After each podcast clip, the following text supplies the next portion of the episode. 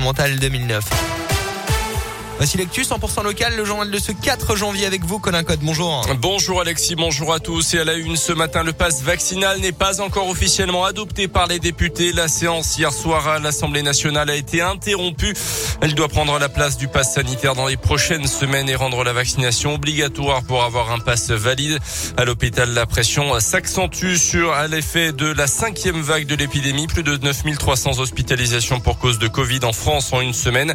9 patients hospitalisés notamment à Lyon et dans plusieurs autres hôpitaux de la région, ont été transférés euh, durant les vacances dans des centres hospitaliers de l'Ouest et du Sud-Ouest pour soulager les services de réanimation. Notez que dans la région Auvergne-Rhône-Alpes, le plan blanc est prolongé au moins jusqu'en 10, jusqu'au 10 janvier. Dans le second degré, dans l'école, la menace de la grève plane toute cette semaine. On le sait, le syndicat d'enseignants SNES FSU a déposé un préavis qui court jusqu'à ce vendredi et il sera reconductible durant tout le mois de janvier. En cause, la gestion de la crise sanitaire dans les collèges et les lycées. Alors le syndicat ne réclame pas la fermeture pure et simple des établissements, mais des moyens conséquents pour protéger les élèves et les personnels. Rindela Younes est la secrétaire générale du SNES FSU dans la région.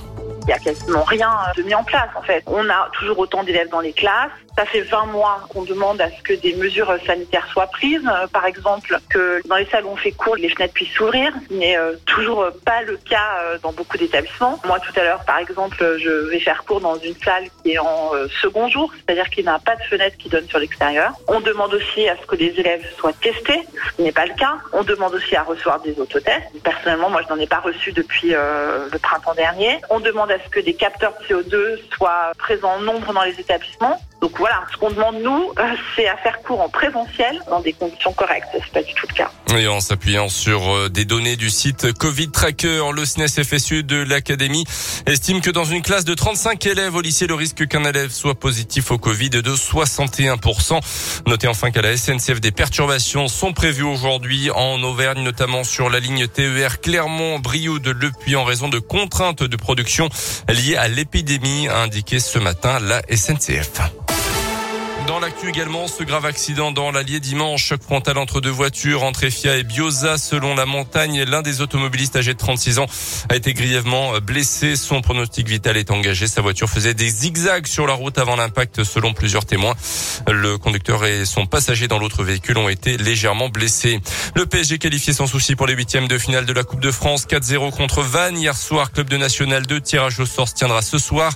Lyon a été éliminé pour rappel de la compétition sur tapis vert suite au violents incidents en tribune contre le Paris FC. Notez enfin qu'il n'y aura pas de jauge proportionnelle dans les stades. Le ministre de la Santé a dit non, ça sera 5000 spectateurs rouillens. Concernant le match de top 14 de l'ASM sur le terrain du Racing le week-end prochain, il n'y aura que 2000 spectateurs puisque l'enceinte du Racing dispose d'un toit. Elle est donc considérée comme un espace clos et avec une jauge donc inférieure au stade ouvert.